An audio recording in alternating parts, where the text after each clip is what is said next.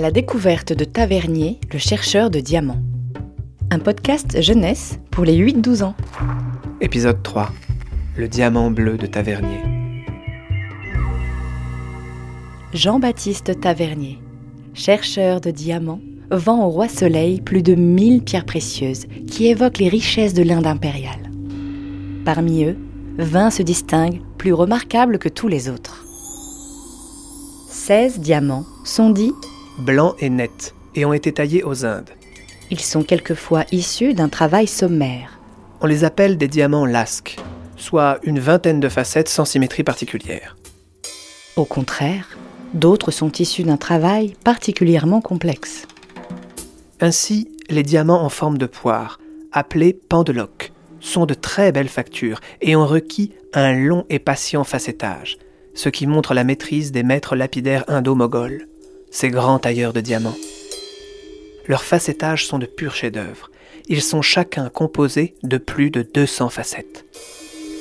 Trois diamants bruts, rares témoignages des diamants naturels de la grande époque des mines du Golconde, font également partie de ces pierres précieuses exceptionnelles vendues à Louis XIV.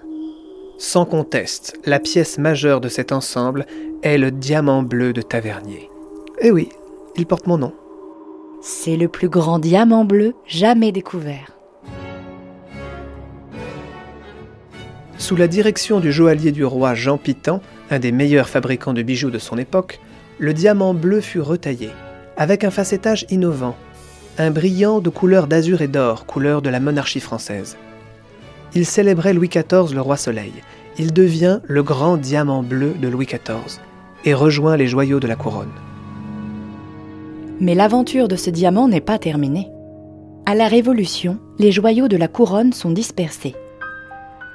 Notre fameux diamant bleu est volé en 1792. Il est emmené à Londres, en Angleterre. Il est acquis par Henry Philip Hope, un grand collectionneur. Il sera retaillé. Il est aujourd'hui présenté à Washington aux États-Unis sous le nom du diamant Hope. Le diamant bleu de Tavernier sera donc taillé deux fois. À l'origine, il faisait un peu plus de 115 carats. Le grand diamant bleu de Louis XIV faisait environ 69 carats. Le diamant Hope ne fait plus que 45,5 carats. Ce diamant bleu a donc subi une réduction de près de deux tiers de son poids depuis sa masse initiale. Ah, et voici une lettre officielle du roi Soleil.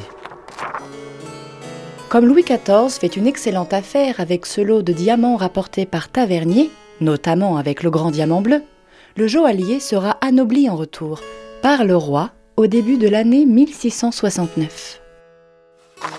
Pour les bons et agréables services qui ont été rendus. Tavernier achète une baronnie, un terrain et une demeure en Suisse, et sur la demande du roi, il y rédige ses récits de voyage avec l'aide d'un auteur de l'époque. Il s'agit davantage d'un guide de voyage que de mémoire. Je décris les territoires que j'ai traversés de manière très simple et réaliste.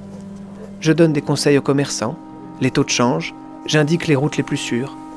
Je raconte ce que j'ai vu, la vie en Orient, les marchés, les fakirs, les fonctionnaires persans et indiens, et bien sûr le négoce des diamants. Vous imaginez bien que Jean-Baptiste Tavernier n'a pas fini sa vie en contemplant les prairies de sa baronnie en Suisse.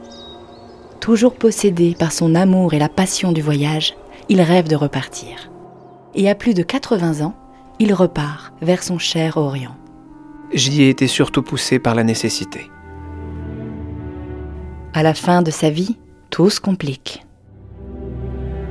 Mon neveu, Pierre Tavernier, qui m'a accompagné lors de ma sixième expédition en Asie et qui y gère depuis mes affaires, m'a trahi et a détourné à son profit mes cargaisons en Orient. Il y a aussi la révocation de l'édit de Nantes en 1685 qui oblige Tavernier, comme de nombreux protestants à l'époque, à fuir la Suisse. Il est vieillissant et il prend un chemin inédit par le nord de l'Europe. Mais il n'atteindra pas, dans un ultime élan, son Inde chérie. Sa vie s'arrête près de Moscou en 1689. Il disparaît alors dans l'oubli. Et pourtant, il fut l'un des plus grands voyageurs du XVIIe siècle. et il est encore aujourd'hui l'un des plus grands aventuriers de l'histoire du diamant. De Paris à Delhi, du couchant à l'aurore, ce fameux voyageur courut plus d'une fois. De l'Inde et de l'Hydaspe, il fréquenta les rois, et sur les bords du Gange on le révère encore.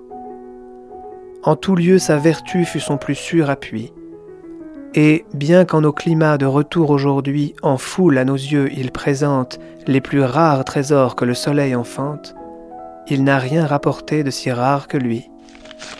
Vers pour Tavernier, Nicolas Boileau. Un podcast en trois épisodes, produit par les Visites Imaginaires et le Muséum national d'histoire naturelle, dans le cadre de l'exposition Pierre Précieuse, présentée à la Grande Galerie de l'Évolution jusqu'au 14 juin 2021. Réalisation Elsa Denac, avec les voix de Grégoire Le Prince Ringuet et Pauline Coppen.